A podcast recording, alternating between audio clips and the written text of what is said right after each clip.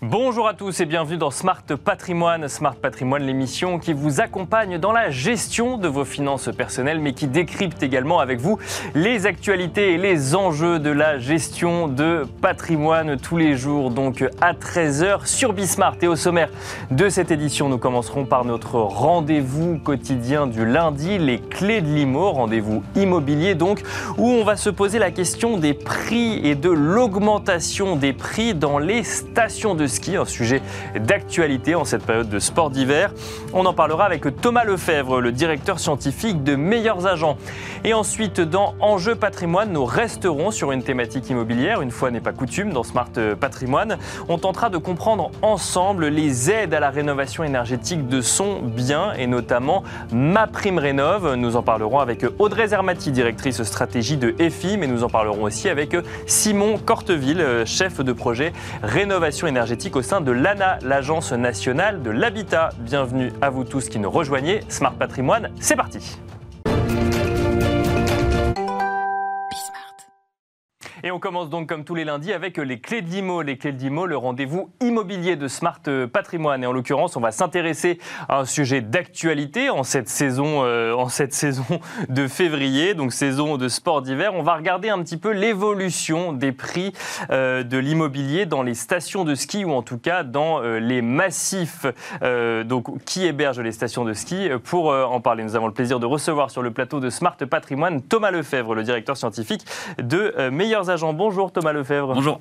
Bienvenue sur le plateau de, Smart Patrimoine. Alors avant de parler spécifiquement des stations de ski, je trouvais intéressant de redéfinir un petit peu le, métier de meilleurs agents parce que meilleurs agents, ça existe depuis un bout de temps. Tout le monde connaît. On va généralement vérifier les prix des transactions euh, quand on veut euh, acheter ou vendre sur le site meilleurs agents. On va regarder les historiques ou autres. Vous, votre métier concrètement, euh, si vous avez cette donnée-là d'historique de transactions ou si vous êtes capable de dire un prix à tel endroit, enfin un prix à tel endroit semble légitime ou non, puisqu'il y a des transactions qui ont eu lieu ou non euh, dans le même quartier. Euh, qu'est-ce que vous faites de ces données? Comment est-ce que ça fonctionne, meilleurs agents?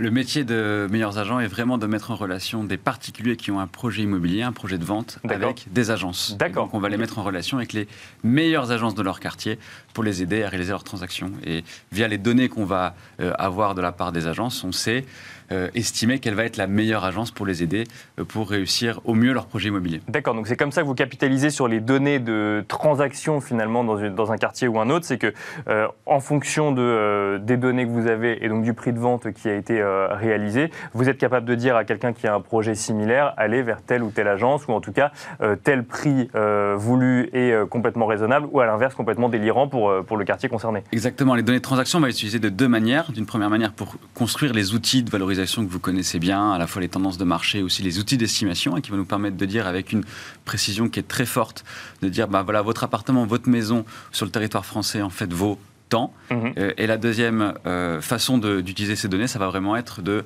euh, repérer quels sont les meilleures agences, les agences les plus pertinentes pour vous aider à réussir votre projet immobilier.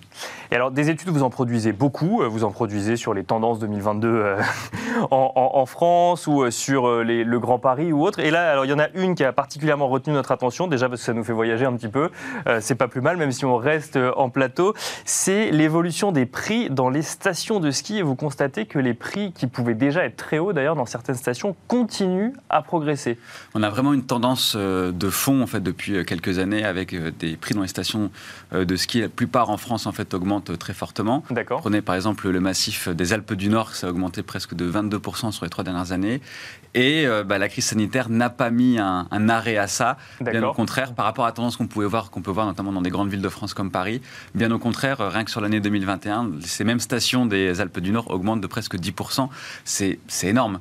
C'est ce qu'on pouvait avoir les années fortes sur des villes comme Bordeaux ou Lyon.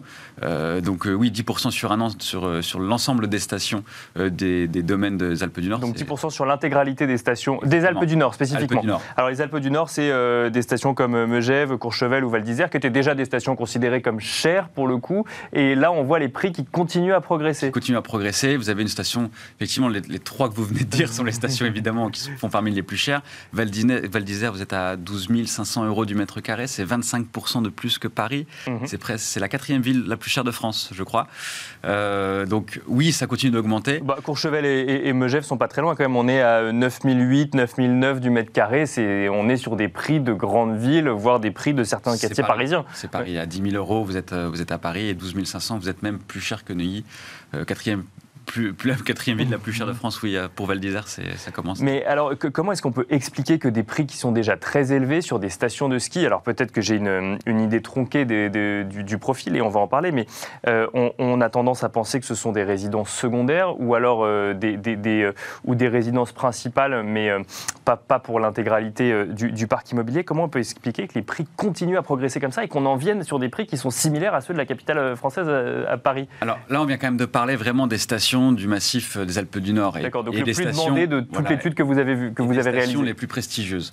Euh, vous avez aussi plein de stations plus familiales où les prix sont, euh, restent plus abordables. Alors, restent chers, hein, restent dans la moyenne des grandes villes de France. Vous êtes sur une moyenne à 4000 euros euh, d'une manière générale dans les stations de ski françaises. les stations les moins chères, vous allez avoir des choses dans les, dans les Vosges ou encore dans le Massif central. Bon, évidemment, là, tout de suite, on a en tête, ce pas les, du tout les mêmes domaines skiables que vous pouvez avoir dans les Alpes, mais vous pouvez tout à fait acheter un chalet pour, pour une somme beaucoup plus raisonnable, on va dire, que, dans les Alpes du Nord. Euh, qu'est-ce qui explique en fait le prix dans, ces stations-là? Ce qui va expliquer les choses, c'est évidemment euh, le domaine skiable, la taille du domaine, l'enneigement aussi, ce sont des variables qui vont expliquer énormément en fait, les prix, mais aussi les services qui vont exister à côté euh, de ces sports d'hiver.